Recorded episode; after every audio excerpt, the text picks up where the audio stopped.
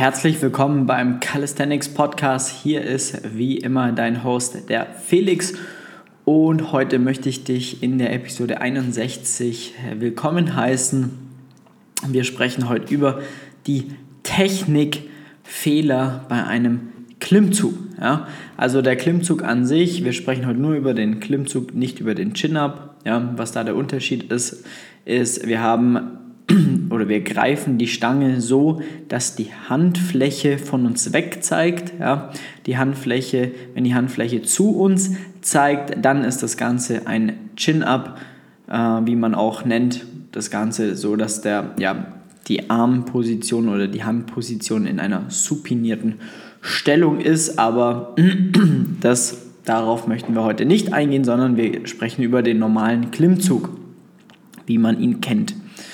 So, da möchte ich jetzt quasi über ja, die, sag ich mal, häufigsten Fehler sprechen, damit ihr die bei euch im Training auf jeden Fall vermeiden könnt. Und da fangen wir direkt mal bei dem Griff an. Und zwar, der Griff ist, ja, wie soll ich sagen, der Griff ist quasi die Schnittstelle zwischen deinem Körper und der Stange und dementsprechend sollte das gut gewählt sein, beziehungsweise das, das muss sitzen, weil die komplette Kraft, die ihr äh, ja, entwickeln wollt, müsst ihr ja auch irgendwie auf die Stange übertragen äh, und dementsprechend ähm, muss der Griff sitzen. Wenn ich jetzt die Stange nicht vernünftig in der Hand halte oder keinen vernünftigen Griff habe, dann ähm, schaffe ich es auch nicht, ja, meine Schultern vernünftig anzusteuern und werde früher oder später auch dann an einer fehlenden Griffkraft scheitern. Wenn ich aber einen bombenfesten Griff habe, kann ich meine Schultern vernünftig ansteuern, meine Ellenbogenposition äh, gut hinbekommen und dann passt das Ganze. Ja? Also schaut, dass ihr immer einen guten Griff habt, damit ihr die Stange ordentlich in der Hand haltet, um ordentlich Drehmoment auf die Schulter und aufs Handgelenk bringen zu können, damit ihr wirklich da auch die Bewegung maximal kontrolliert ausführen könnt. Da kommen wir direkt auch zum zweiten Fehler, der im Endeffekt dafür, der mit dem Fehler 1 eigentlich ja Hand in Hand geht. Und zwar Fehler 2 ist, du verwendest kein Chalk. Ja? Also du hast kein Kalk oder kein Magnesium an den Händen. Das ist das weiße Zeug, wie man wahrscheinlich im, oder wie man oft sieht auf Stories oder YouTube-Videos etc. Kennt man aus dem Klettern. Das ist ja Chalk, gibt es in flüssig und in ja, Trockenform. Ich äh, empfehle dir hier auf jeden Fall das Flüssige, weil du davon einfach viel, viel mehr hast.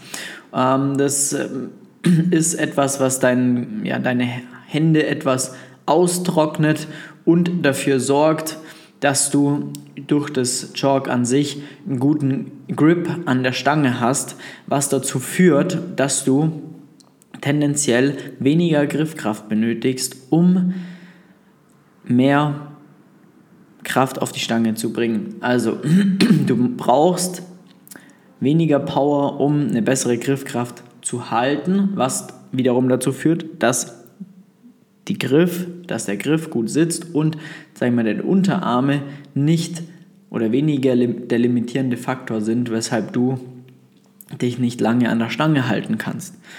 Das heißt, unbedingt Chalk ins Training einbauen. Der dritte Fehler ist die Griffbreite.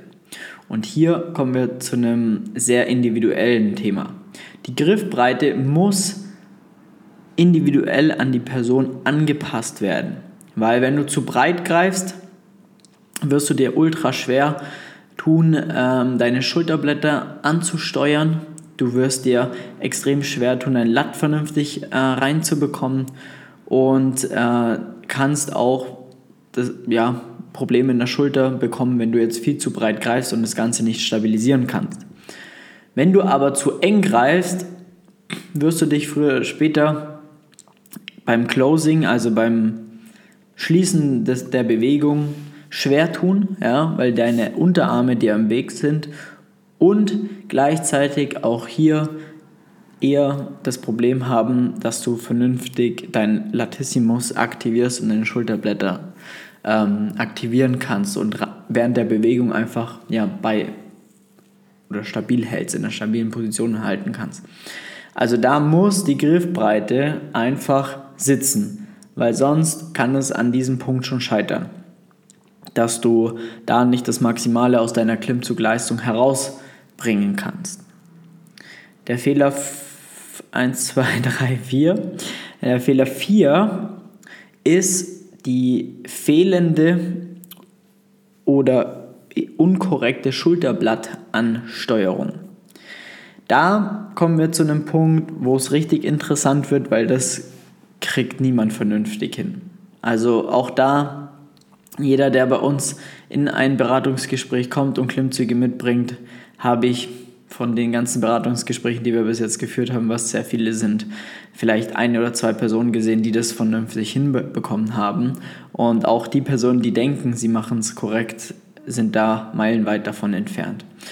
Ähm, da ist es wirklich das Riesenthema, die Schulterblattansteuerung muss sitzen, damit du die, die Bewegung vernünftig initialisieren kannst, damit du die Bewegung auch ähm, ja, damit du das Maximale auch aus, der, aus dem Klimmzug, aus jeder Wiederholung holen kannst. Weil wenn du von Anfang an dein Fundament schon total wackelig ist oder nicht vorhanden ist, dann wird es schwierig, ein Haus darauf zu bauen.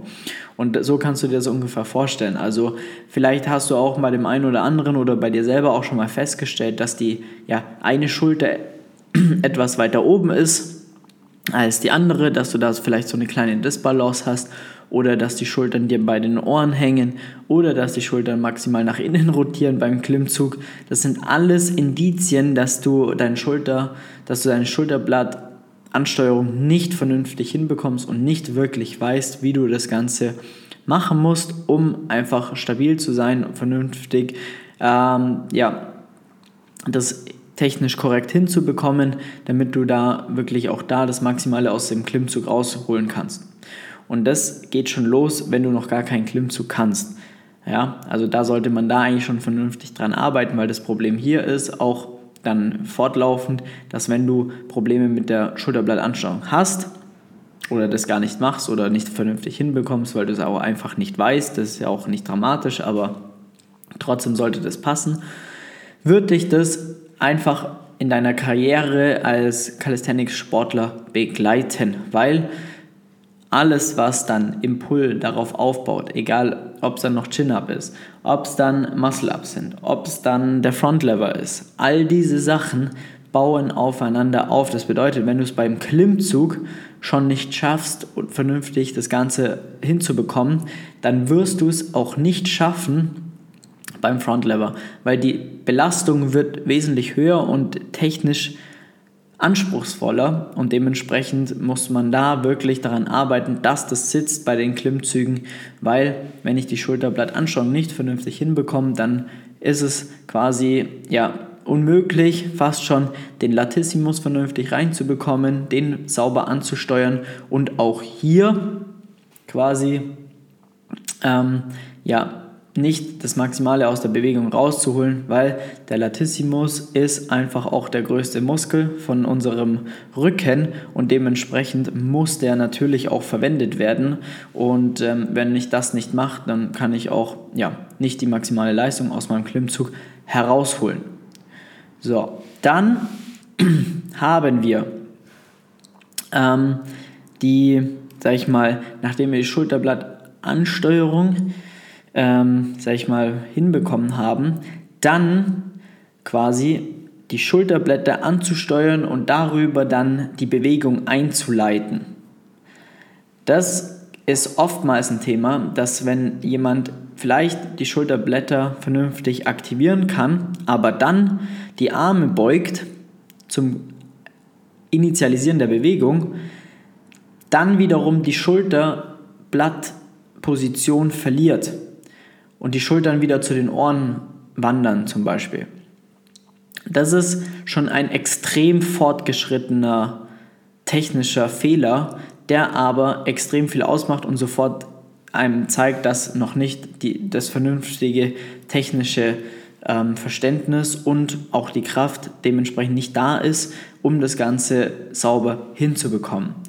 Das sieht man dann oft wenn, wenn eine Person eine Bewegung einleitet, die Schultern runter und dann wieder nach oben gehen zum Beispiel.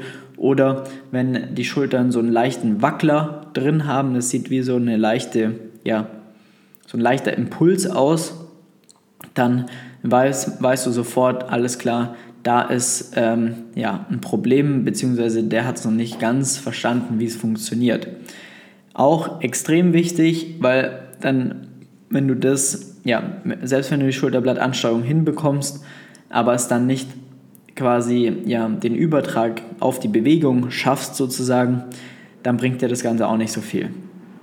Und dementsprechend muss auch das dann ähm, ja, trainiert werden. Also das ist ziemlich easy sogar zu lösen mit einem gewissen Technik-Drills, mit ähm, speziellen Übungen, die da aktiviert werden oder, sag ich mal, in den Plan mit rein programmiert werden sollten, um das Problem dann wirklich zu lösen. Genau. Das ist wirklich aber auch schon, wie gesagt, extrem fortgeschritten und ähm, sehen dann auch, sag ich mal, nur Profis, den meisten fällt das gar nicht auf.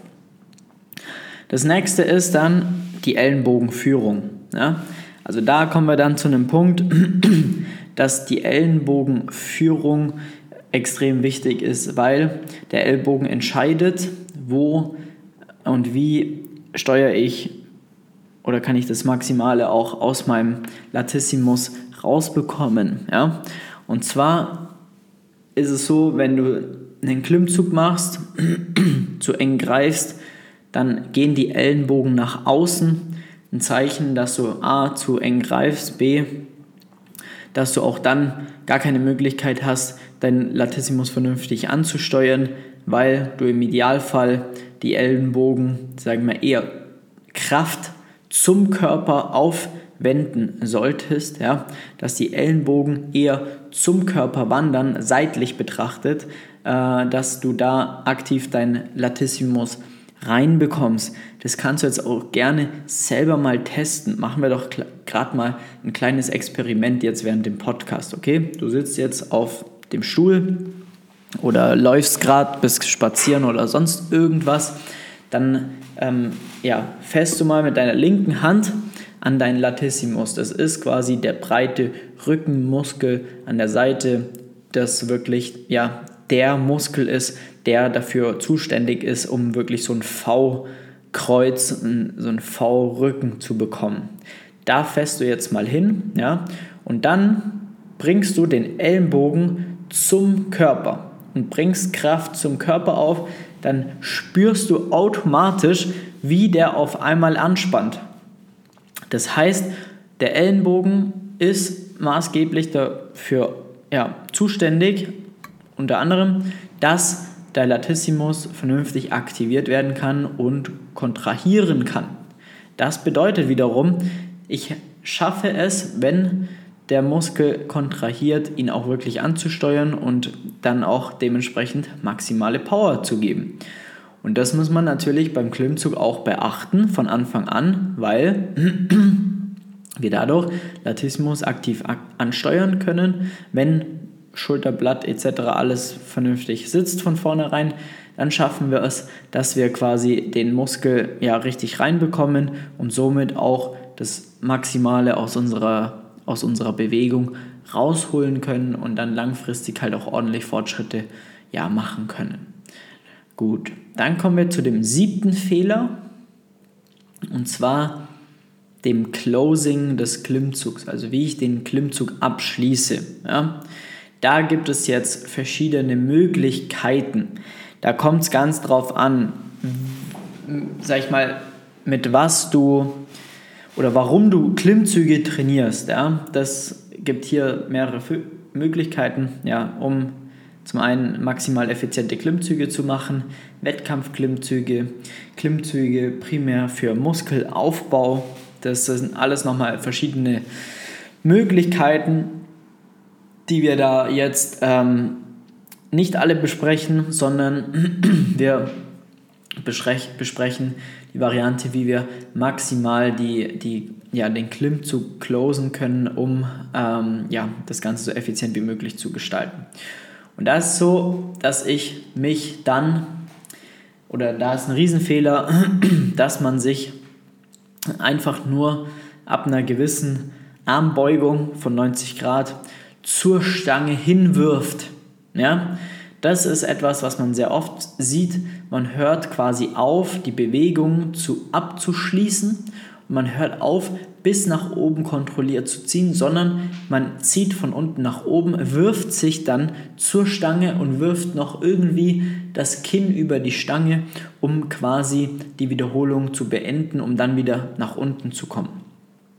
So, Problem hier ist aber, das wird früher oder später sehr schnell sein Ende haben, spätestens wenn du, ähm, ja, sag ich mal, entweder in eine Rap-Range kommst, wo du sehr, ja, gering, also Wiederholungsbereich kommst, wo du ähm, nicht mehr die maximale Kraft aufbringen kannst, wo du halt schon sehr vorermüdet bist oder wenn du dann später mit Zusatzgewicht arbeitest und dein Ziel ist da, über einen langen, großen Bewegungsradius zu arbeiten und halt das Kinn über die Stange zu bringen, beziehungsweise hoch genug zu ziehen. Da muss man jetzt wissen, dass auch hier das Kinn über die Stange gar nicht mehr notwendig ist oder überhaupt nicht notwendig ist. Ja? Ich kann auch hoch genug ziehen, ja, ich kann hoch genug ziehen, um horizontal mit dem Kinn über der Stange zu sein, ohne nach vertikal oder horizontal nach vorne zu kommen. Also, das bedeutet, ich kann auch mit dem Kinn einen Abstand zur Stange haben, horizontal betrachtet, von 5 bis paar Zentimeter, ja, und die Rep zählt, ist gültig. Ich habe über den größtmöglichen Bewegungsradius gearbeitet, ohne auch noch, sage ich mal, das Kinn auf der Stange abzulegen. Ja. Auch hier sind sogar offizielle Regelwerke im 1RM-Sport im Calisthenics abgeschafft worden und wurden darauf hingehend angepasst, weil das Problem ist, wenn ich mich mit sehr viel Last zur Stange noch hinziehe, dann habe ich zum einen eine maximale Ellenbeugung, ja, was extrem hohe Scherkräfte auf den Ellbogen bringt und zum anderen tendiere ich in eine Innenrotation der Schulter zu gehen, um da wiederum in eine instabile Position zu gelangen und dementsprechend das Verletzungsrisiko zu erhöhen. Wenn ich mich jetzt mit dem Oberkörper gerade bleibe, mich nach oben ziehe, dann schaffe ich es, meine Schulterblätter stabil zu halten. Ich schaffe es, eine Außenrotation der Schulter zu haben und schaffe es einfach so nachhaltig wie möglich die Übung zu beenden. Und genau, das ist so das riesengroße Thema dahingehend. Ja? Na gut. Und dann haben wir noch einen achten Punkt, einen achten Fehler.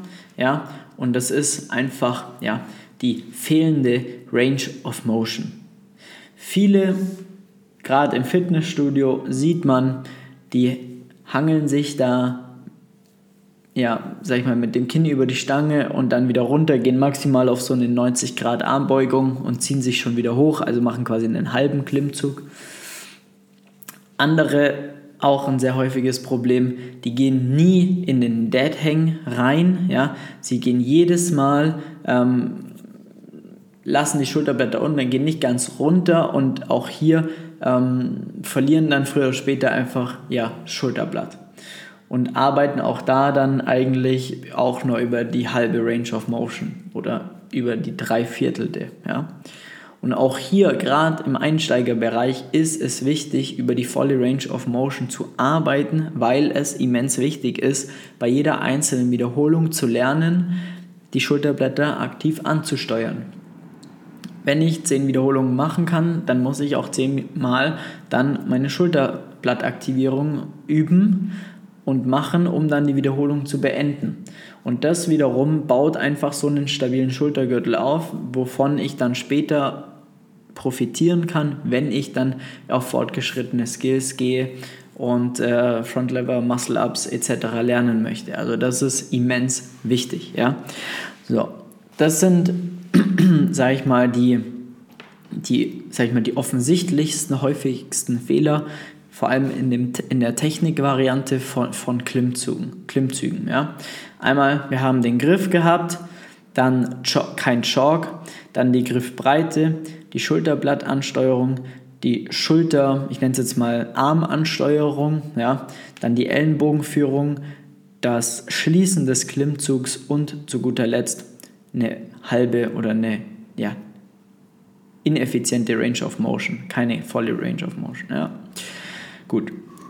So, mit diesen Punkten bitte ins Training gehen, beachten und ähm, vernünftige Klimmzüge machen, damit du langfristig stärker wirst und nicht irgendwann die Gefahr läufst, läufst dass du irgendwann mal irgendwo stehst ja, und, und halt stark stagnierst, weil du einfach ähm, ja, weil du einfach nicht vorankommst und weil du halt jetzt gerade aktuell einfach Mist gebaut hast und nicht also vielleicht dein Ego nicht ganz hinten angestellt hast und dementsprechend jetzt aber stagnierst, nicht weiterkommst, weil früher oder später wird sich das rächen. Das ist so, das hat man schon tausendmal gesehen und ähm, ja, die meisten glauben es leider erst immer, wenn es dann soweit ist. Von dem her, schau da, dass du das von Anfang an vernünftig angehst und dass du da gar nicht ja, in Versuchung kommst, das Ganze falsch zu machen oder dass du dich dann darum kümmerst, vernünftig anzumachen. Wenn du dabei Hilfe brauchst, benötigst, um einfach einen, ja, eine technisch korrekte Ausführung zu erlernen und dir gleich mal die ganzen Fehler von vornherein zu sparen. Ja, nicht nur bei Klimmzügen, sondern bei jeder anderen Übung. Da gibt es ja dann noch extrem viele in dem ganzen äh, Bereich. Dann bist du ja sehr eingeladen, dir einen Termin unter www.flex-calisthenics.com einzutragen. Ähm, trag dir einen Termin ein für ein kostenloses Beratungsgespräch, dann schauen wir uns das Ganze gemeinsam mal an. Ja, dann bringst du auch mal ein Video von deinen Klimmzügen mit, dann analysieren wir das und ähm, dann kriegen wir das auf jeden Fall hin, dass wir da langfristig da vernünftig zusammenarbeiten, damit da auch nichts ähm, nichts auf der Strecke bleibt und du einfach Fortschritte machst mit vernünftiger Technik und dementsprechend deine ja, Ziele auch erreichst, egal ob das Klimmzüge, Muscle-Ups, Handstand, Handstand, Liegestütze, Frontlever, Backlever, was auch immer ist. Das haben wir alles schon hundertmal gemacht. Von dem her, ähm, ja, trag dir jetzt einen Termin ein und ähm, dann kriegen wir das easy hin. Vielen Dank wieder fürs Einschalten. Vielen Dank fürs Zuhören. Äh, wenn dir die Episode gefallen hat, teile das auch sehr, sehr gerne auf Instagram mit, deinen, mit deiner Community. Würde ich mich freuen und ähm, verlinke mich gerne, dann kann ich das Ganze reposten. Ansonsten, wenn du eine Frage dazu hast, schreib mir einfach auf Instagram flex.st und schau gerne auch mal auf unserem YouTube-Kanal vorbei. In dem Sinne, viel ja, Spaß beim Training, viel Spaß beim Klimmzüge trainieren und ähm, wir hören uns in der nächsten Episode des Calisthenics Podcast. Mach's gut, dein Flex. Ciao, ciao.